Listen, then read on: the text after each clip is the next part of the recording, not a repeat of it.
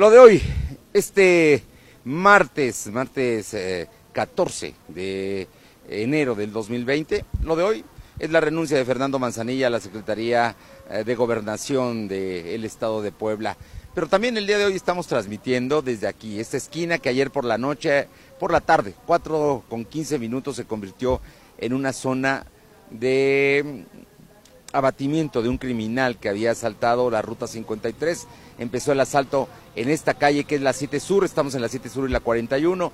Venían por la 7 Sur la ruta 53, asaltaron y al bajarse aquí los delincuentes, dos, uno de ellos amagó a un policía que venía encubierto en el transporte público. Estamos hablando de policías ministeriales que estaban en el operativo Búho y que por supuesto bajaron a detenerlos. En ese momento, uno de los delincuentes sacó el arma y ahí, ahí el policía actuó y lo mató. Al otro también lo detuvieron, los dos, los dos, uno cayó, otro está detenido y sin duda la gente ha aplaudido el día de hoy. Hoy López Díaz en su mañanera tenía muchos reportes de la gente diciéndole que qué bueno que había actuado así la policía.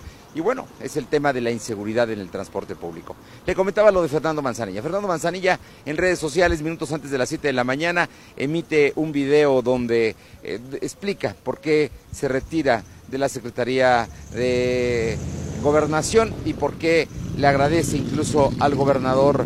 Eh, Barbosa el hecho de que lo haya invitado a colaborar y de que juntos hayan hecho equipo desde 2018. Fernando Manzanilla regresa como diputado federal eh, a coordinar también a la bancada del Partido Encuentro Social y seguramente desde ahí seguirá siendo noticia, porque si algo tiene Manzanilla es precisamente es que es un hombre importante, un político de primer nivel. En otros temas le cuento que sigue el debate entre el Consejo Universitario, los consejeros universitarios han planteado que han tenido una cantidad de auditorías a lo largo del año y que bueno, lo único que quieren es que el órgano de fiscalización federal sea quien audite la mayor parte de los recursos federales y no como se pretende ilegalmente que lo haga el Congreso local. También le platico que en este momento en Reforma y la 11 Norte está un bloqueo de, eh, empleados del ayuntamiento en respaldo a las naranjitas. El día de hoy habrá otra vez problemas. Ayer detuvieron a 16 que fueron a protestar al mercado La Victoria. Finalmente, le, cuento que el día de hoy habrá, gobernadores se reunirán con el presidente.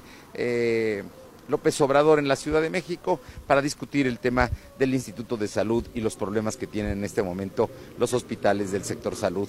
El presidente López Obrador acaba de decir que va a regresar el avión del presidente Peña Nieto, lo regresará a México y que ahora lo pretende vender en 130 millones de pesos. Es un mal negocio el tema del avión y la verdad, la verdad es que las cosas no salieron como se esperaba. Es lo de hoy.